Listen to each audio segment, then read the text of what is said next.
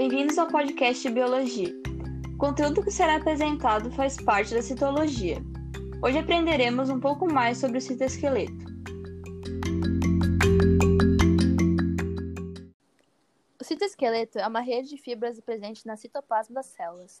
Nas células eucarióticas, o citoesqueleto é constituído por microtúbulos, filamentos de actina e filamentos intermediários. Em células procarióticas, pode ser observada uma rede de fibras que se assemelha ao citoesqueleto das células eucarióticas.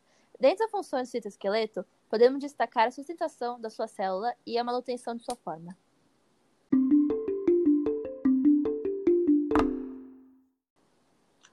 O citoesqueleto também tem como funções manutenção e organização celular, movimentação das células, dar forma à célula, possibilitar o movimento circular do citoplasma no interior da célula, atuando no processo de transporte de substâncias, formação e movimentação de flagelos e cílios, e no processo de divisão celular, participam da movimentação dos cromossomos.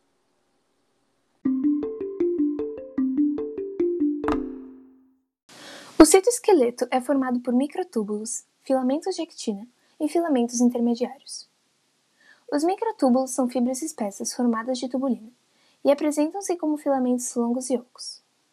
Eles atuam resistindo à compressão e ajudando na movimentação das células. Os microfilamentos, ou filamentos de actina, são fibras sólidas formadas por duas fitas intercruzadas de moléculas de actina. Eles relacionam-se com a manutenção da forma da célula, contração muscular e motilidade celular. Os filamentos intermediários apresentam-se como filamentos superenrolados em cabos. Eles também relacionam-se com a manutenção da forma da célula e a ancoragem de organelas.